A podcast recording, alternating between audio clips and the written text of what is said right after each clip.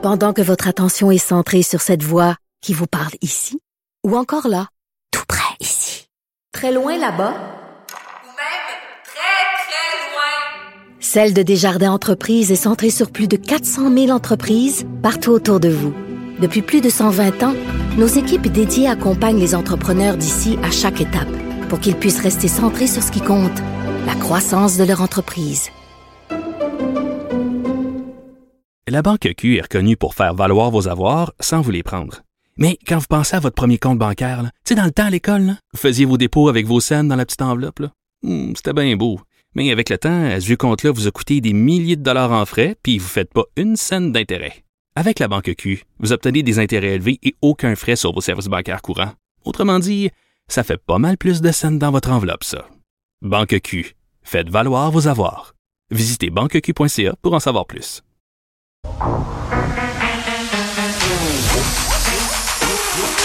Elle a une opinion sur tous les sujets.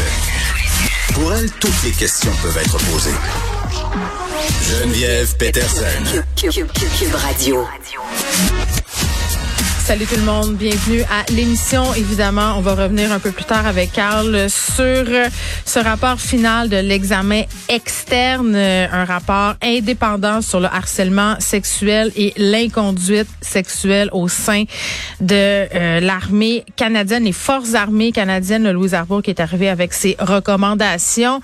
Mais on vous l'expliquera plus en détail. C'est sorti sous les coups de midi. Mais ce qu'on dit en gros, c'est qu'au niveau, puis on en a parlé plusieurs fois à l'émission, des causes euh, qui sont jugées des causes d'inconduite, de harcèlement. Donc tout ce qui a trait à de l'inconduite sexuelle, ça devrait être jugé au même titre que les autres crimes au Québec, c'est-à-dire de ne pas passer au Québec et au Canada, pardon, de ne pas passer par la cour martiale. Donc cette espèce de système de justice en parallèle là, du nôtre qui fonctionne avec ses propres règles, ses propres codes et qui donne souvent l'impression que certains officiers ont des traitements de faveur. Donc vous vous en rappelez là, on a parlé souvent avec des avocats qui étaient en charge de représenter les victimes d'inconduite sexuelle dans l'armée, parfois même des avocats qui étaient à la tête de recours collectifs présentés contre les forces armées canadiennes. Et c'est toujours ce qui revenait, là, que ça devait être la fin euh, de ces tribunaux-là pour ce qui a trait à ces causes-là là, d'inconduite On est en attente toujours du projet de loi sur les armes à feu qui va euh, vraisemblablement être déposé aux alentours de 15h30. Et du côté de notre menu d'aujourd'hui, on va parler un peu d'adoption internationale.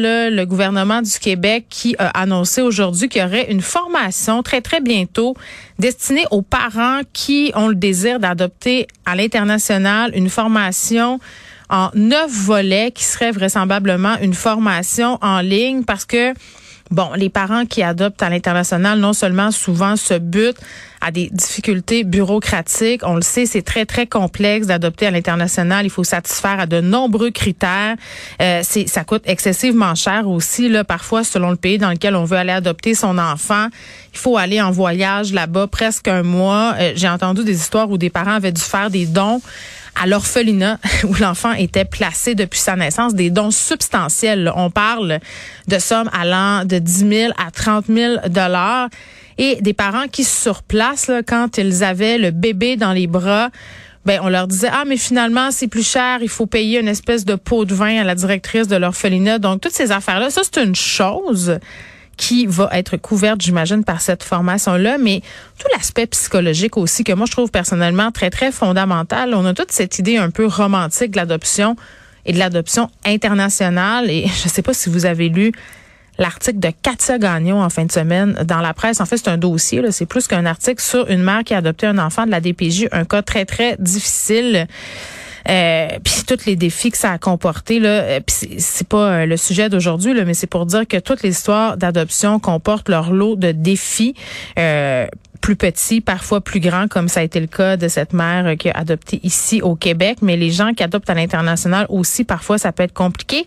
Et j'ai eu l'idée d'inviter Diane Lavoie, euh, qui a écrit le livre Tremblement de mer. Moi, ça m'avait beaucoup bouleversée à l'époque quand j'avais lu ce livre-là. Diane, qui est costumière, là, elle travaille donc dans le monde des médias, qui avait décidé d'adopter un enfant suite au tremblement de terre d'Haïti, est allée le chercher. Et euh, ça n'a pas été nécessairement comme elle pensait. Comme c'est le cas dans plusieurs, plusieurs, plusieurs, plusieurs cas, des parents qui déchantent un peu, pas qu'ils aiment pas leur enfant ou qui aiment moins leurs enfants, mais qui se disent mal préparés, qui disent on s'attendait pas à ça, on s'attendait pas à vivre autant de difficultés et surtout, euh, ben, on a été mal accompagnés. Donc, elle, viendra nous expliquer euh, ça par quoi elle est passée, Diane Lavoie, et aussi comment elle voit ça, elle, euh, ce nouveau projet, cette nouvelle initiative du gouvernement de mettre en place cette formation-là. On va parler de noyade aussi, malheureusement. À chaque année, environ à ce temps-ci, on dirait que je refais la même entrevue de prévention de noyade parce qu'on a des accidents en rivière, en lac. Là, c'est pas tout de suite dans les piscines parce que la plupart euh, ne sont pas encore ouvertes, quoique cette année, avec les temps qu'on a eu, certaines piscines sont déjà fonctionnelles.